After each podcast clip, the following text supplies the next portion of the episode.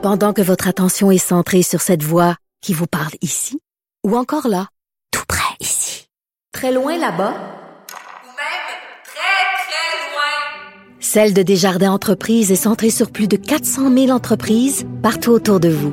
Depuis plus de 120 ans, nos équipes dédiées accompagnent les entrepreneurs d'ici à chaque étape pour qu'ils puissent rester centrés sur ce qui compte, la croissance de leur entreprise.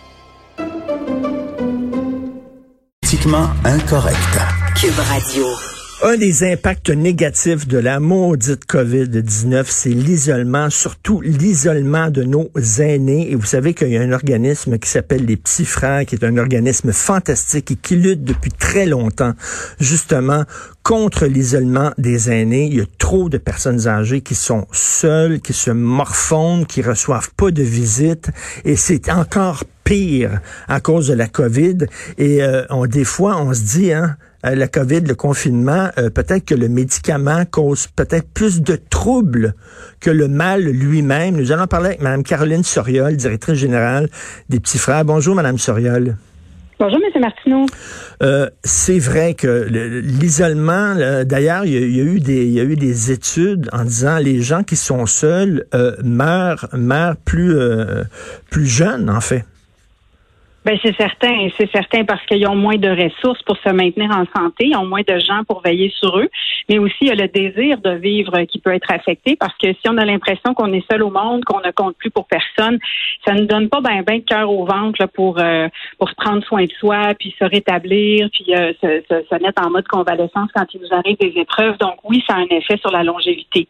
Et vous savez, ça, ça, COVID, pas COVID, ça arrive régulièrement où on voit des histoires de notre tristesse où des personnes âgées meurent, puis finalement, on découvre leur mort seulement euh, trois semaines après euh, à cause de l'odeur euh, qui alerte les voisins. Puis c'est des gens qui sont qui, dans, dans, une solitude la plus complète. Le, des, des fois, des fois, les, les, seuls, les seuls contacts qu'ils ont, c'est quand il y a des firmes de sondage qu'ils appellent à la maison. Exact. C'est absolument épouvantable. Et ce qui est aussi épouvantable, c'est que ces gens-là, c'est pas nécessairement des gens qui ont été seuls toute leur vie. Euh, il y a plein de gens qui ont eu ces, ces gens-là, ils ont vu ils ont eu des vies ordinaires comme la vôtre et la nôtre. Mais ce qui arrive quand on vit très, très, très longtemps, euh, c'est une bonne chose de vivre longtemps, mais malheureusement, les gens qu'on a aimés, ils vont nous quitter. Et euh, donc, souvent, on se retrouve seul par la force des choses parce que notre conjoint est décédé ou nos enfants, on n'a pas eu ou, eux-mêmes parfois sont décédés. Quand on est rendu à 100 ans, des fois, notre enfant euh, est passé avant nous. Donc, c'est vraiment une solitude qui nous arrive avec les incapacités aussi, les difficultés physiques. Alors, ces histoires-là, des fois, on se dit, mon Dieu, c'est qui ces gens-là? Comment on peut, ont-ils pu se retrouver tout seuls? Mais en fait, on est tous à risque de devenir seul si on a la chance de, de vieillir longtemps. Tout à fait. Puis là, on, bon, on critique beaucoup le gouvernement, les ministres, etc., le système. Comment ça se fait que nos, nos, nos personnes âgées ont été euh, maltraitées comme ça, abandonnées? on devrait se regarder dans le miroir. On devrait tous se regarder dans le miroir. C'est très facile de dire c'est la faute du gouvernement, c'est la faute des ministres de la Santé. Le problème et la réalité, c'est qu'on on les place, nos vieux parents, puis on va pas les voir. C'est ça un des problèmes ben, au Québec. ben, il y a de ça, mais je vous dirais aussi qu'on a comme pas trop envie de le savoir on n'a pas trop envie de savoir que euh, ces personnes-là, quand elles sont euh, plus âgées, elles vivent dans des conditions difficiles parce que ça nous fait craindre à notre propre destinée. Donc, mm. euh, je vous dirais que c'est une cause qui a beaucoup de difficultés à, ben, moins, moins ces on se comprend, mais dans le passé, beaucoup de difficultés à se faire entendre parce que c'est, on disait, c'est pas un sujet sexy. Les gens ont pas envie d'entendre parler de ça parce que ça nous dérange pour notre conscience morale, mais ça nous dérange aussi parce qu'on a peur que ça nous arrive. Donc, à personne n'a le goût de vieillir, personne n'a le goût de mourir, puis si en plus vieillir, c'est pas le fun, on n'a pas vraiment mhm. envie d'en entendre parler. Alors, nous, on, veut se faire entendre, on veut faire entendre la voix des personnes aînées, mais c'est aussi la voix de notre société qu'on a besoin de faire entendre, puis de dire, ben, ces personnes-là, c'est pas des eux autres, c'est des nous autres. Ben oui. Hein, c'est des gens qui font partie de notre collectivité, c'est des nous en devenir, mais c'est des nous avant. Et euh, chaque personne dans notre société a, le droit, puis le, euh, devrait avoir le bonheur d'avoir une belle vieillesse. Et c'est collectivement qu'on va y arriver, mais il faut d'abord commencer par prendre acte, et c'est ce qu'on a fait de manière très dramatique euh, présentement, Maintenant qu'on a pris acte, ben, il faudra passer à l'action puis créer un filet d'amour pour les personnes, un filet de bienveillance sur euh, les personnes. Cette semaine, c'est la journée de la maltraitance, c'est la semaine de la maltraitance. Donc, on, on veut vraiment mettre de l'avant ce message de bienveillance. Écoutez, je vais faire, je vais vous parler avec vous d'un exemple très concret. Ma mère, qui est dans une résidence de personnes âgées à Verdun, qui est une excellente résidence, il vraiment, elle, est très bien traitée. Mais euh, euh, ma mère, il y a une salle, il y a une salle commune en haut euh, de la résidence, le dernier étage, où tous les soirs, ils se réunissaient les personnes là-bas pour jouer au bingo, pour jouer aux cartes. Ma mère vivait pour cette soirée-là. Elle avait envie, là, elle avait hâte. Tous les soirs, elle allait là jouer aux cartes et tout ça. Et là, à cause de la COVID, on a fermé la chambre commune en disant que c'était pas bon pour euh, les résidents d'être trop près les uns des autres. Là, ils sont chacun dans, dans leur chambre. Chacun, et, je le vois, là, je vais voir ma mère une fois par semaine, puis je vois les, gens qui sont là, les, les dames qui sont là d'un certain âge, puis ils dépriment, là. Ils ont besoin de se voir puis de se rencontrer. Ben absolument. Surtout, comme vous le faisiez référence tout à l'heure, c'est qu'il y en a qui n'ont pas de, de, fils euh, précieux comme vous qui viennent les visiter. Donc, pour certaines personnes qui n'ont pas personne qui vient les visiter, ces rencontres sociales-là, c'est vraiment leur ben seul réseau. Là. Euh, ben, c'est notre mission, nous, chez les Petits Frères, de recréer cet amour dans la vie des, des, personnes aînées parce que grâce à nos bénévoles, nous, on assure ces visites, cette présence, une présence au téléphone, mais en présence physique aussi, euh, présentement, là, quand les résidences le permettent, et sinon tout au long de l'année. Alors, la présence, le contact social, ça nous définit aussi comme humain, puis c'est extrêmement important à maintenir. Maintenant, quand la vie est en péril, euh, c'est sûr que les mesures euh, doivent euh, se mettre en place. Maintenant, on commence le déconfinement, mais la vie est, pressée de reprendre son cours. Puis on a, je pense qu'on va avoir tendance à oublier les personnes aînées mmh. parce que comme elles sont encore à risque, on reste très sévère sur les mesures à leur égard. Mais là, il faut faire le peser des, inconvénients, comme disait le docteur Arruda. Là, il a préservé la santé physiologique, mais si les gens sont en déprime puis qu'ils mangent plus, ou euh, qu'ils ont envie de, ben cesser leur vie parce qu'ils en peuvent plus, ben là, il faut penser que leur vie est en péril aussi, que la socialisation sera essentielle à leur euh, Exactement. Et, il y, a différentes sortes de personnes âgées. Il y en a qui sont qui ont 70 ans, 75 ans, qui sont très actifs. Euh, ceux qui sont vulnérables, c'est ceux qui sont malades. Mais là, on dirait qu'on impose les mêmes mesures de confinement à tout le monde. Et là, il y a un mouvement qu'on pourrait quasiment dire de, de, de panthère grise, là, euh, euh, de, qui, de gens qui disent, ben oui, j'ai 75 ans, mais je veux dire, je, je suis en forme, j'ai le droit de sortir, j'ai le droit de marcher, j'ai le droit de voir des gens. Oui, mais il faut quand même, euh, la, science démontre que le seul fait d'avoir 70 ans et plus sans aucune autre maladie est un facteur crucial de, de complications. Donc, on peut hmm. avoir 22 fois plus de chances d'en mourir, même si on n'a pas d'autres euh, maladies. Donc, l'âge reste un facteur important, mais il y a une partie qui devient du choix individuel aussi.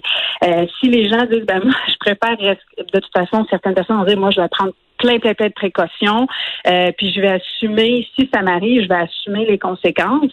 Euh, ben là, ça peut devenir un choix aussi. Si on dit, ben moi j'ai 78 ans, mais j'ai envie d'aller faire mon épicerie moi-même en mettant mon masque et en prenant toutes les mesures, ça devient un choix individuel parce que c'est elle-même qu'elle met à risque. Quand une personne habite dans une résidence collective, ben là, il faut penser au risque sur le groupe, bien sûr, mais on peut aussi avoir des mesures, euh, euh, des mesures de protection, mais qui vont permettre la reprise de la vie sociale.